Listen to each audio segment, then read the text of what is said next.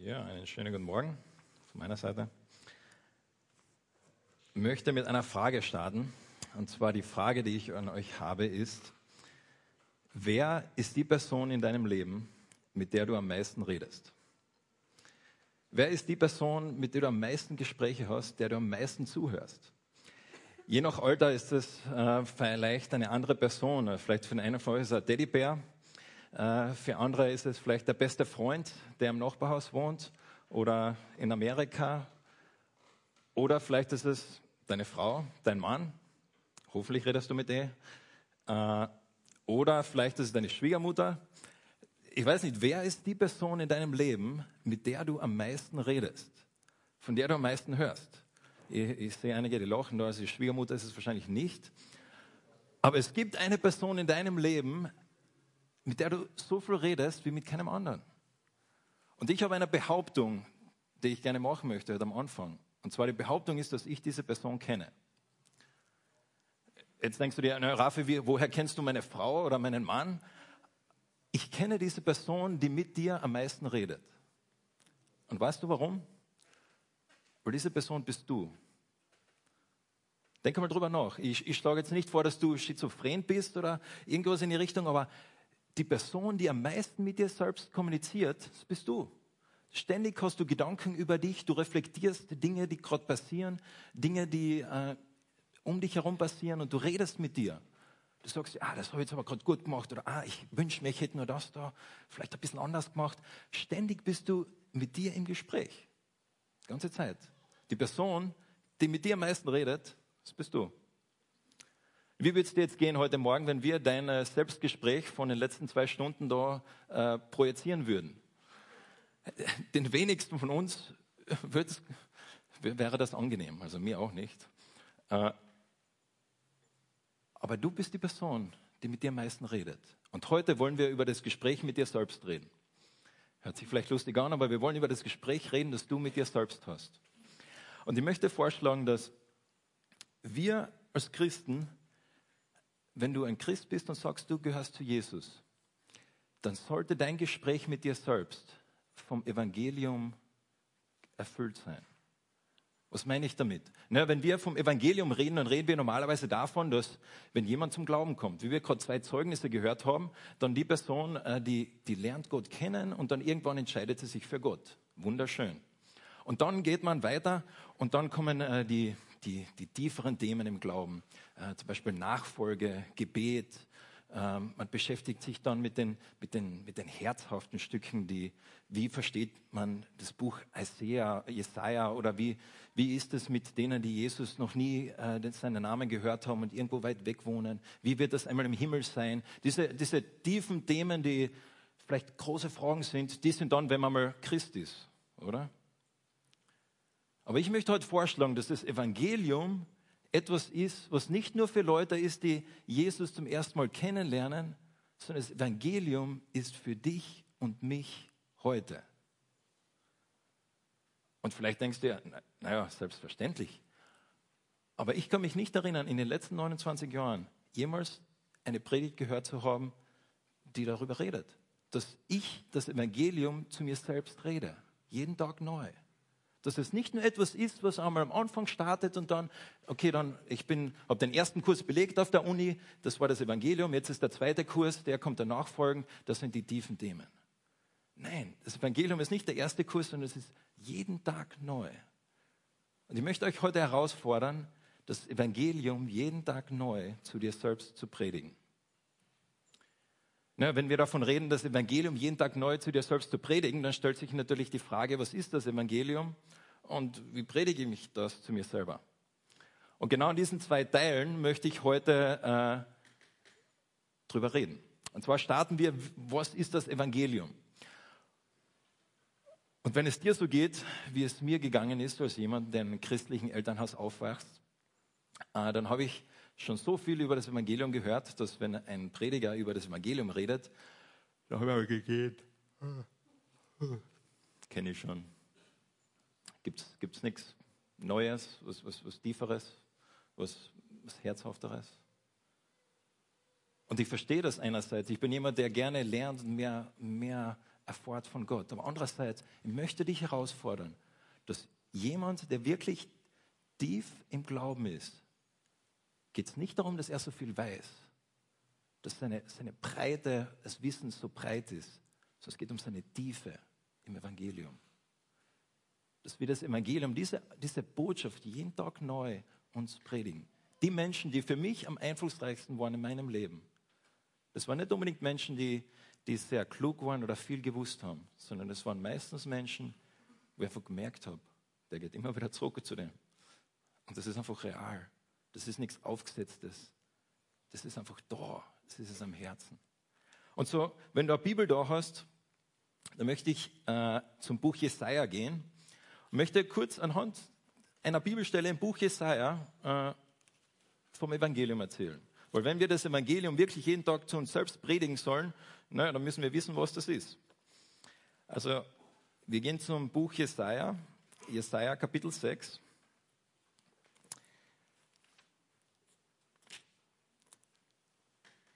Und da gibt es diesen Jesaja, das ist ein Prophet im Alten Testament, äh, der hat ein recht ein langes Buch geschrieben. Und am Anfang von seiner Geschichte hat er eine Begegnung. Man könnte sagen, das ist die Begegnung, wo er Gott zum ersten Mal kennenlernt. Und über diese Begegnung wollen wir heute ein bisschen reden, weil das erklärt uns das Evangelium. Und da heißt es in Kapitel 6, Vers 1. Im Todesjahr des Königs Usaja sah ich den Herrn sitzen auf einem hohen und erhabenen Thron und seine Säume erfüllten den Tempel. Also es war eine Situation, der König ist gerade gestorben und Jesaja auf einmal ist, wir wissen nicht genau wie, transportiert zum Königsraum Gottes. Der menschliche Thron ist leer, aber Gottes Thron ist nicht leer. Und dort begegnet er Gott. Und wie wird das beschrieben? Da heißt es in Vers 2, Seraphim, das sind Engel, die standen über ihm. Jeder von ihnen hatte sechs Flügel. Mit zwei bedeckten sie ihr Angesicht, mit zwei bedeckten sie ihre Füße und mit zweien flogen sie. Und einer rief dem anderen zu und sprach, heilig, heilig, heilig ist der Herr der Herrscher. Die ganze Erde ist erfüllt von seiner Heiligkeit. Wenn wir vom Evangelium reden, dann müssen wir mit Gott anfangen. Und wenn Jesaja zum ersten Mal Gott begegnet, da begegnet er ihm so, wie er ist. Und Gott wird beschrieben als heilig. Und nicht nur heilig, sondern heilig, heilig, heilig. Und wie viele von euch wissen, ist das eine Art und Weise auszudrücken, er war richtig heilig. Nicht nur ein bisschen oder vielleicht so eins, zwei Gramm, sondern er war heilig. Jesaja war komplett in dieser Gegenwart dieses heiligen Gottes, der anders ist wie er selbst.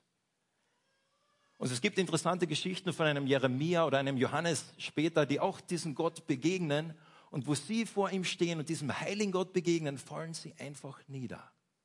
Weil sie merken, das ist kein Mensch. Das ist jemand anders. Der ist so anders wie ich selbst. Der ist heilig. Dieses Wort heilig könnte man auch als gewichtig bezeichnen oder übersetzen. Gewichtig in dem Sinne, dass Gott ist der, der Gewicht hat. In der Gegenwart Gottes verliert alles andere an Bedeutung. In der Gegenwart Gottes verliert alles andere an Gewicht. Und einer rief dem anderen zu und sprach, heilig, heilig, heilig ist der Herr. Die ganze Erde ist erfüllt von seiner Herrlichkeit. Und da erbebten die Pfosten der Schwellen von der, äh, von der Stimme des Rufenden das Haus wurde mit Rauch erfüllt. Und dieser heilige Gott, als Jesaja ihm begegnet, bebt die Erde. Und interessanterweise ist es jedes Mal, wenn, wenn jemand einen Teil von Gottes Heiligkeit sehen darf, zum Beispiel ein Mose am Berg Sinai oder die Jünger in der Apostelgeschichte, wo Gott zu ihnen kommt, bebt die Erde. Ein Ausdruck dessen, dass Gott mächtig ist, dass er heilig ist, dass er anders ist. Und was passiert jetzt, als Jesaja diesem heiligen Gott begegnet? Da sprach ich, wehe mir, ich vergehe, denn ich bin ein Mann mit unreinen Lippen und wohne unter einem Volk, das unreine Lippen hat. Denn meine Augen haben den König, den Herrn der Herrscher gesehen. Jesaja wird sich auf einmal bewusst, dieser Gott ist heilig, er ist anders wie ich. Und ich im Vergleich dazu, ich vergehe. Ich bin sündig, wie es die Bibel bezeichnet. Da war jetzt nicht ein, naja, aber Gott, äh, ich bin ja eigentlich nicht so schlecht wie er da drüben. Aber Gott, äh, von den zehn Geboten habe ich eigentlich nur mit acht ein Problem. Es war kein Argumentieren, es war ein auf einmal bewusst werden in der Gegenwart Gottes. Wer ist Gott und wer bin ich? Und das ist das Evangelium. Wer ist Gott und wer bin ich? Ich wohne unter einem Volk, das unreine Lippen haben, denn meine Augen haben den König, den Herrn der Herrscher gesehen. Wenn du Gott begegnest, dann bleibt nichts beim Alten. Jesajas Vorstellungen von sich selber auf einmal haben sich verändert. Ihr müsst dazu wissen, dass der Jesaja jemand war, der äh, sehr wahrscheinlich königliches Blut in sich hatte, verwandt war mit dem König, der ein extrem gelehrte Person war, jemand, der extrem talentiert war im Schreiben, der eine hohe Stellung gehabt hat und Ansehen unter den Leuten. Das war seine Identität. Und dann begegnet er Gott. Und auf einmal wird ihm bewusst, wie das Leben wirklich ist. Wie Gott ist und wie er ist. Hast du das erlebt? Hast du das erlebt, dass du diese Begegnung mit Gott hattest, wo dir auf einmal bewusst worden ist, das bist du Gott das bin ich? Und Gott begegnet jeden anders. Als einem Jeremia begegnet, Jeremia war ganz in einer anderen Situation. Jeremia war jemand, der äh, kein Selbstwertgefühl hatte. Der hat gesagt, na, ich bin ja nur ein, ein, ein, ein junger Mann, ich, ich kann doch nichts, äh, keiner hört auf mich. Und Gott ermutigt ihn. Als Gott einem Elia begegnet am Berg Horeb, was macht er mit ihm? Er eine, hat eine komplett eine falsche Vorstellung gehabt, wie die Welt ist. Und der, Gott berichtigt das. Gott begegnet ihm so, wie er ist. Gott begegnet auch dir, so wie du bist. Und das ist das Evangelium. Gott begegnet dir, obwohl er heilig ist und obwohl du sündig bist. Und wenn wir dann weiterlesen in dieser Geschichte, da flog einer der Seraphim, also einer dieser, dieser Engelwesen, der flog zum Jesaja und er hielt eine glühende Kohle in seiner Hand, die er mit der Zange vom Altar genommen hatte. Also da flog einer dieser Engel auf ihn zu, der hat gerade eine Kohle mit einer Zange von einem Altar genommen und flog Richtung Jesaja. Wenn wir von einem Altar reden, von Feuer reden, von Kohle reden, dann ist Feuer in der Bibel immer ein Bild von Gericht. Immer ein Bild davon, äh, von Gottes Gerechtigkeit. Davon, dass Gott gerecht ist und in seiner Gerechtigkeit wir vor ihm nicht bestehen können. Das sieht man in, im ganzen Alten Testament, sieht man im, im, Neuen Testament, dass das Feuer immer ein Gericht ist. Und wie würde es dir gehen, wenn du diesen Engel siehst, der auf dich zukommt, in der Gegenwart dieses Heiligen Gottes, der auf dem Thron sitzt, der fliegt auf dich zu mit einer Kohle in seiner, mit einer Zange in der Kohle in der Hand, dir entgegen. Und du weißt, okay, jetzt, das war's. Finito. Ich bin, ich bin dahin. Das ist das Evangelium. Aber das Evangelium hört nicht da auf, sondern es geht weiter mit Vers 7. Und er berührte meinen Mund damit und sprach, siehe, dies hat deine Lippen berührt. Deine Schuld ist von dir genommen und deine Sünde gesühnt.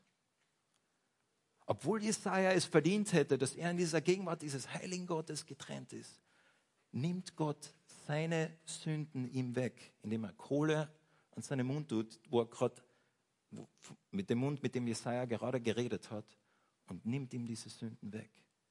Und das zeigt den Charakter Gottes. Und das sehen wir nicht nur im Neuen Testament, das sehen wir in allen Orten in der ganzen Bibel, den Charakter Gottes, das Evangelium, die gute Nachricht. Aber die gute Nachricht ist die, dass Gott 700 Jahre später hat es einen Mann gegeben, der war auch in einer Situation, wo er komplett gelähmt war und er ist gekniet. Und als dieser Mann kniete und betete und Gott sagt, Gott, hilf mir, da ist kein Engel gekommen. Da ist keiner eine Kohle gebracht und die Sünden weggenommen, sondern dieser Mann war selbst, sprichwörtlich die Kohle. Dieser Mann war selbst derjenige, der die Sünden wegnimmt. Dieser Mann war Jesus. Und so, wenn wir vom Evangelium reden, dann reden wir davon, was Gott in Jesus gemacht hat. Dass Gott in Jesus unsere Sünden weggenommen hat. Und dafür müssen wir wissen, wer Gott ist, wer ich bin und was Gott gemacht hat.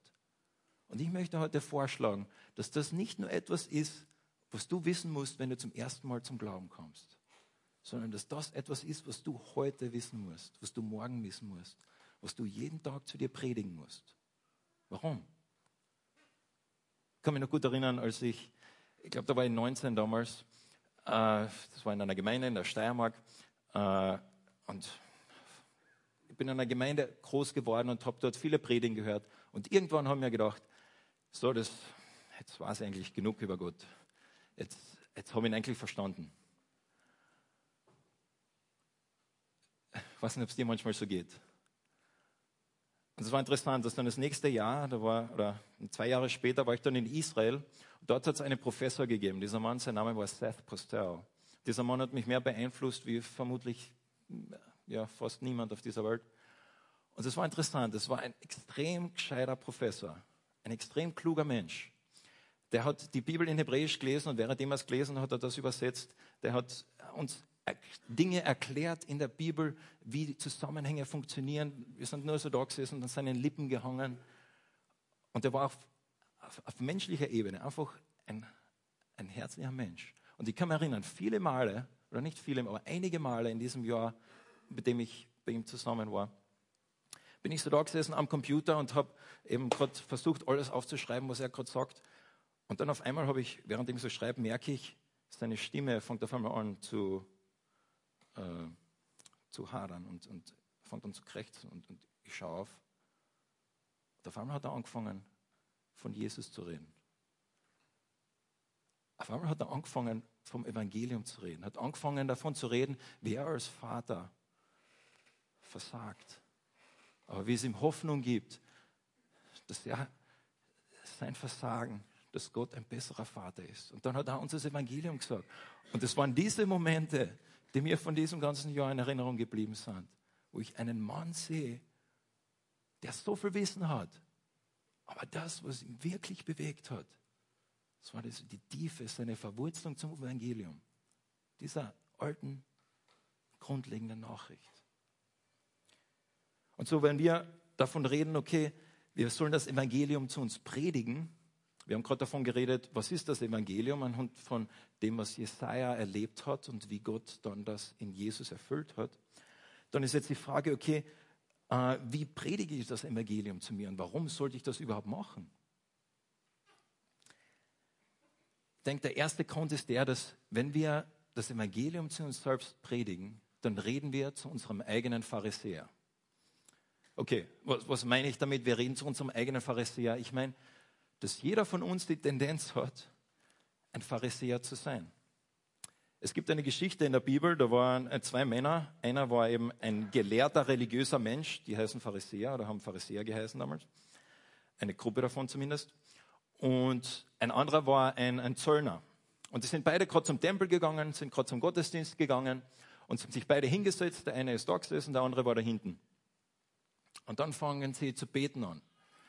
Und der der was ganz vorne gesessen ist, damit ihn jeder sieht. Das war der, äh, der, äh, der Pharisäer und der hat angefangen zu beten und gesagt, Gott, danke, dass ich nicht so bin wie der da hinten. Danke, äh, dass ich äh, gerecht bin. Und dann da hinten sitzt der Zöllner und der fängt an zu beten und er betet, Gott, ich bin ein Sünder.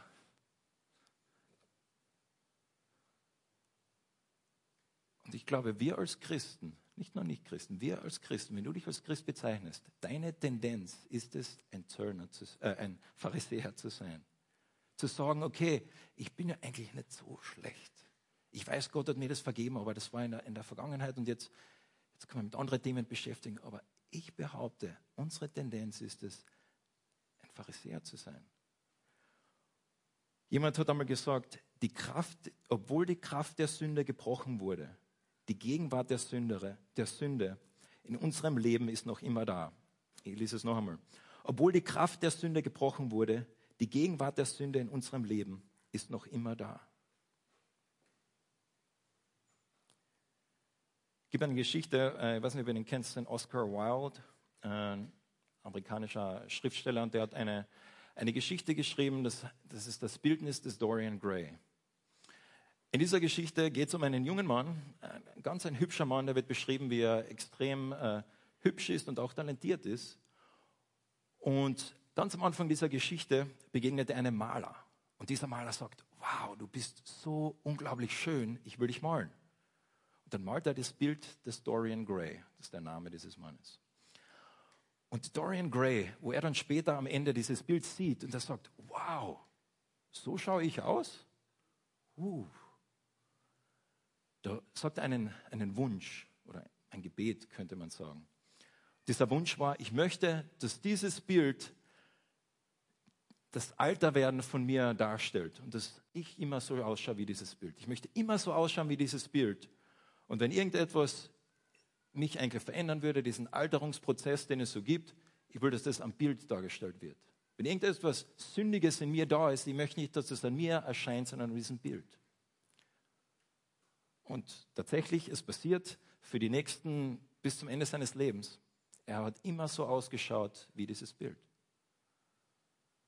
Und nach einigen Tagen, nachdem er diesen Wunsch zum ersten Mal geäußert hat, ist er dann zum Bild wieder hingegangen und hat mit dem, hat gesehen auf einmal, es hat sich ein bisschen verändert. Und über die nächsten Wochen, Monate, Jahre hat er gemerkt, immer wenn er etwas Falsches gemacht hat, immer wenn er gesündigt hat, hat sich das Bild mehr und mehr verzerrt, mehr und mehr entstellt.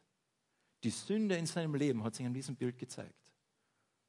Und wisst ihr, was der Dorian Gray gemacht hat? Er hat dieses Bild genommen und hat es versteckt. Zuerst hat er eine, eine Decke drüber geworfen, aber dann war ihm das zu unsicher. Jemand könnte die Decke runternehmen. Er hat dann das Bild den Dachboden draufgetan, hat versucht zu verstecken. Und ich behaupte, dass du und ich, wir sind genauso. Wir sind genauso, dass wir unsere Sünden, wie wir wirklich sind, dass wir das verstecken. Und deshalb müssen wir das Evangelium uns selber predigen. Das Evangelium sagt uns selbst, du bist ein Sünder. Du bist jemand, der Fehler macht, auch heute noch. Du brauchst es auch heute noch. Es gibt einen Brief, den einmal jemand geschrieben hat. Es war ein, äh, ein Pastor von einer Gemeinde und der hat in einen jungen Missionar geschrieben. Und dieser junge Missionar, wir wissen die genaue Situation nicht, aber anscheinend war er in einer Situation, wo er sehr äh, sich auf seine Werke ausgeruht hat und gedacht hat, naja, ich bin ja nicht so schlecht, ich mache ja das wichtige Werk Gottes, ich erzähle anderen von Jesus. Und dann schreibt er diesem Missionar, dieser Pastor, ich habe ein paar kurze Gedanken für dich, mein Bruder. Vergiss nicht, dass ich dich liebe und weiterhin lieben werde. Wir haben dich alle in unserem Herzen. Nicht, weil du deine Arbeit so treu machst, obwohl das wunderbar ist, aber weil du zu Jesus gehörst. Du bist zuallererst seine Arbeit und dafür loben wir ihn. Deine Identität ist nicht in deiner Arbeit, und wenn wir das Evangelium zu uns selbst predigen und uns bewusst werden, dass deine Identität eigentlich, dass du ein Sünder bist, dass deine Identität in Gott ist, dann stellen wir sie nicht in unsere Arbeit. Und er schreibt weiter zweitens, vergiss nicht, das Leben zu genießen und deine Arbeit nicht zu ernst zu nehmen. Du musst niemandem etwas beweisen, nicht uns und nicht der Welt. Die Arbeit wurde beendet auf einem Berg namens Golgatha. Und diese Arbeit hat unschätzbare Bedeutung und Wert. Richte deinen Blick dorthin und dann geh und lies einen Roman oder mach Urlaub. Wie gesagt, ich weiß die genaue Situation nicht, warum er das schreibt. Aber ich denke, ich kann es erahnen. Zwar, dass dieser Mann seine Identität in seiner Arbeit, in etwas, was er selbst gemacht hat, steckte.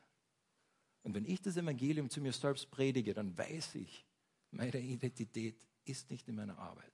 Es ist nicht in dem, was ich tue. Und das brauchen wir, diese Nachricht brauchen wir jeden Tag.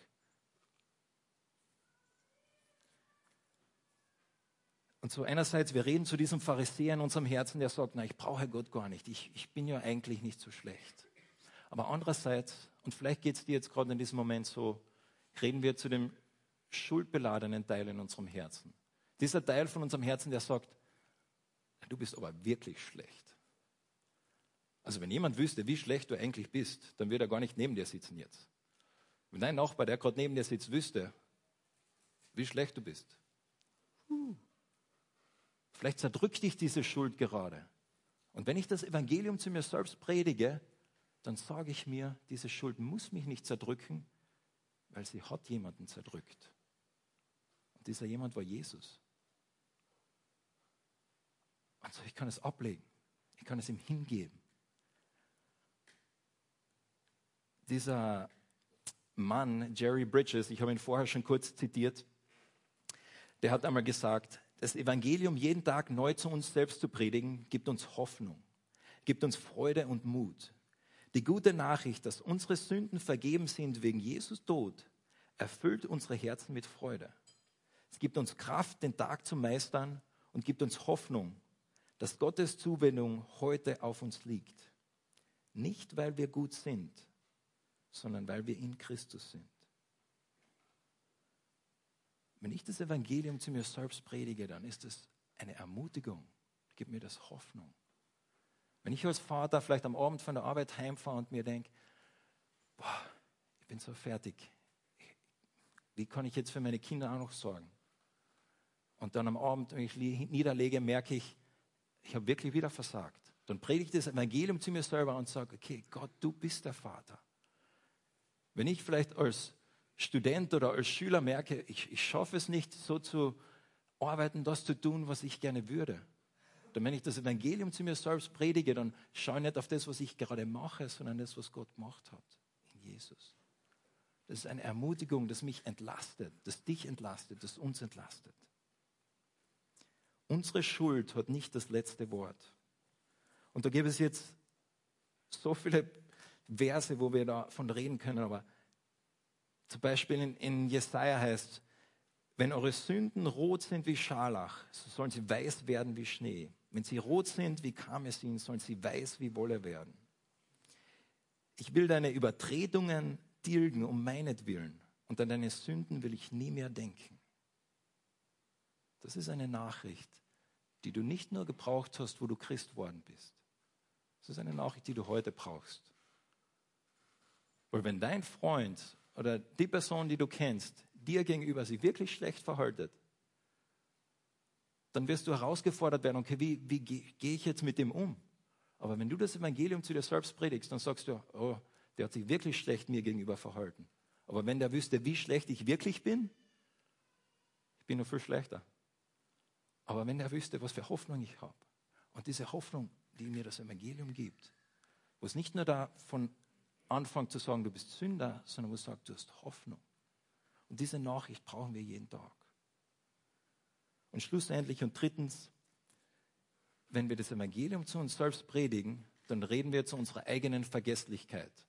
Wir reden dazu, dass wir als Menschen dazu dirgen, oder dirgen stimmt nicht, dass wir als Menschen dazu neigen, äh, Dinge zu vergessen. Äh, ich weiß nicht, wie oft ich in den letzten zwei Wochen meine Brieftasche irgendwo vergessen habe oder einen Schlüssel. Wir als Menschen sind Leute, die Sachen vergessen. Das stimmt nicht nur für die alltäglichen Dinge, sondern auch für Dinge Gottes. Es ist interessant, wenn du in die ersten fünf Bücher Mose liest, äh, Gott sagt ihnen, oh, ich werde euch in dieses Land hineinbringen, also zum Volk Israel. Er sagt, ich bringe euch in dieses Land hinein und wenn ihr dann dort seid, vergesst nicht, vergesst nicht, was ich für euch gemacht habe. Vergesst nicht, was ich für euch gemacht habe. So oft sagt Gott ihnen, vergesst es nicht. Und was passiert, wenn sie hinkommen? Sie vergessen es.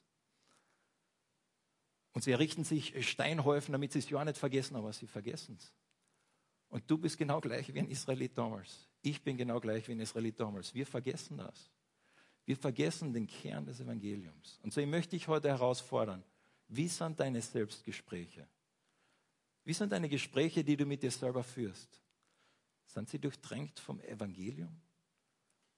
Das Evangelium, das nicht nur etwas ist für ganz am Anfang vom Glauben, sondern etwas für heute, wo wir heute lernen können, aus Gnade zu leben. Und wenn ich den gleichen Fehler wieder mache, den ich schon 20 Mal gemacht habe und 30 Mal gemacht habe, dann sagt mir das Evangelium, dass Jesus genug ist. Dass das, was er heute gemacht hat, dass das, was er damals gemacht hat, genug ist für heute. Und so lass uns noch gemeinsam beten und das vor Gott bringen.